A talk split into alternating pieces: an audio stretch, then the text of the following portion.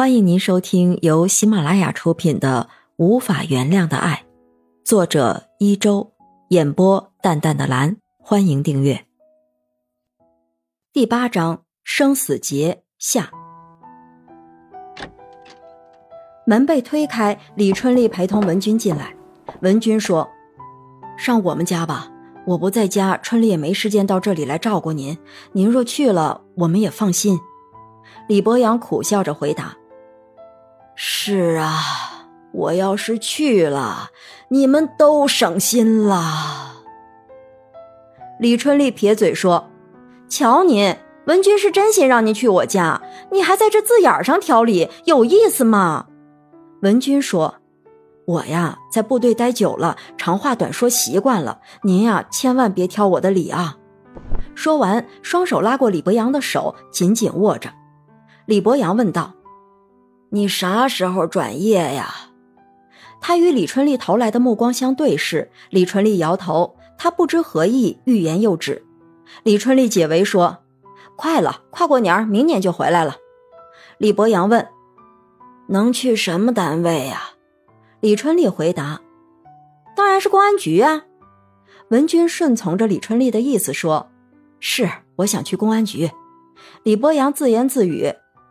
公安局好啊，你要是现在回来多好啊，你妈的案子也能快点破。文君说：“人死不能复生，您要好好活着，否则我妈都惦记着您。”李博阳瞪眼说：“有你妈啥事儿？用不着她惦记。今天是怎么回事？是说者无意，还是听者有心？”李春丽顾此失彼，急忙替丈夫解围。爸爸，看您挺明白个人，今天怎么总是挑理？他说的是我妈，是沈梅花。李博阳生气地说：“什么挑理？我就是听着别扭。”站在一旁的李思辰解释：“咱爸心情不好，也许过一段时间就没事了。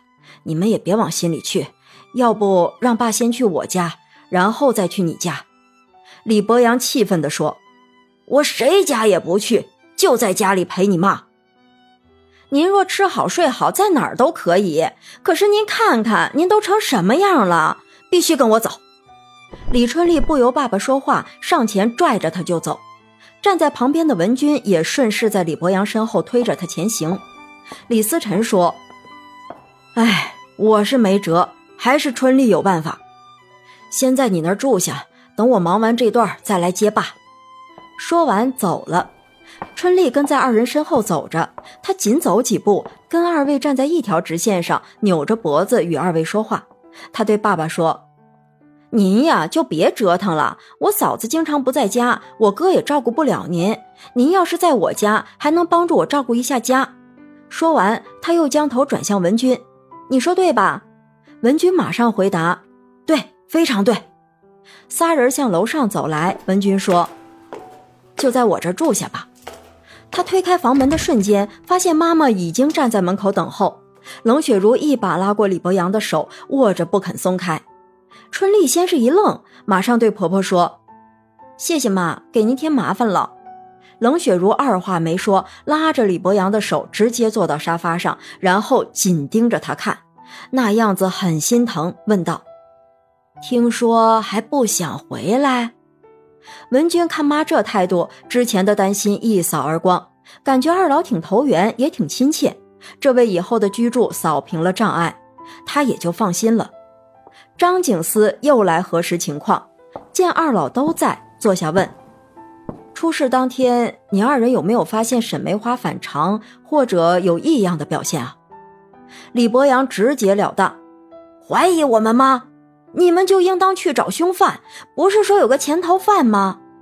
张景思回答：“这是两码事，不可混为一谈。”冷雪如解释：“他刚失去亲人，这件事儿对他就是一码事儿。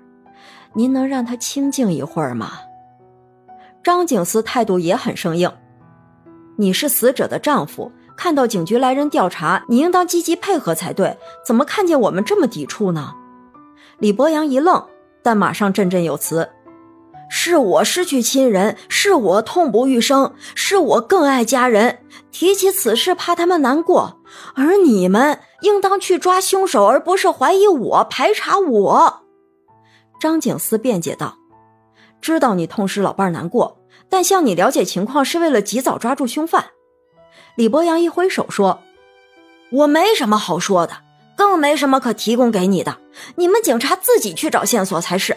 走吧。”张景思被下逐客令，站起来抱歉说：“暂时不会再来打扰二位，但以后还会来打扰，希望你们理解和支持。”李春丽送走张景思，严肃地警告道：“以后不允许这样与他们说话。他们为了谁呀？不还是为了我们？”及早破案对我妈也是安慰，难道你们不想抓住凶手吗？李博阳的手抖动一下，手中的香烟因为半天没吸，火炭掉在地上。他下意识地用手去捡火炭，被冷雪茹看见，马上走过来拽起他，嗔怪道：“心飞走了，人也傻了不成？那是火呀！”岳父的这一举动让女婿文军为之一愣。这个岁数，即便失去老伴儿，在他人面前也不至于魂不守舍。男人的承受力，再加上见过世面，在儿女面前总会显得比较坚强。岳父当过兵，上过战场，见得生死无计其数，即便是亲人，那也是擦干泪水继续前行。他怎么这么不堪一击啊？是有心事，还是人老怕孤独？张嘴想问，却被李春丽的出现而打断。这时，李春丽走过来，指着地板上的烟灰，对爸爸说：“多危险啊！不能总是魂不守舍。你可知道，一点火星也可遭灾惹祸啊！可要注意啊！”爸爸还没坐稳，就遭到女儿批评，他气呼呼地站起来往外走，边走边说：“还是在自己家中自在，想喝粥喝粥，想用手巾擦脚就用它擦脚，没有人干预。”冷雪如叫道：“你回来！”家中就你一个人，你倒是自在，孩子们多惦记你呀，怎么像个孩子似的？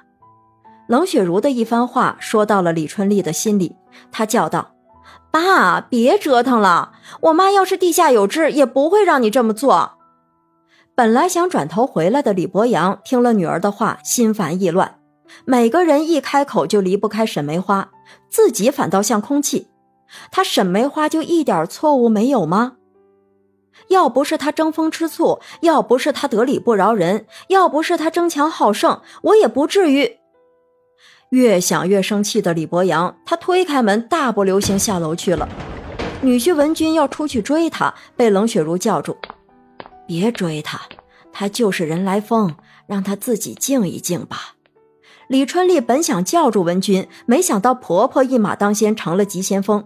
她张开的口又闭上了，心想。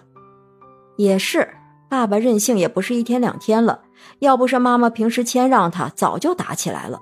家里的大事小情都由着爸爸张罗，妈妈只是个助手。但家里的里里外外干活这样的事情落在妈妈肩膀上。于是春丽对二位说：“没有我妈妈的帮衬，她一个人在家也坚持不了多久。不如由她任性一阵子，然后就回来了。”冷雪如听完，走到沙发前，哈腰拿起琵琶，抱在怀里，重新坐下，弹奏一曲《塞上曲》。那曲调哀怨惆怅、凄楚缠绵，让人心生忧伤和酸楚。李春丽听不下去了，开口叫道：“妈，我们带孩子出去转转，晚上你自己吃饭吧。”听众朋友，本集已播讲完毕，请订阅专辑。下集精彩继续。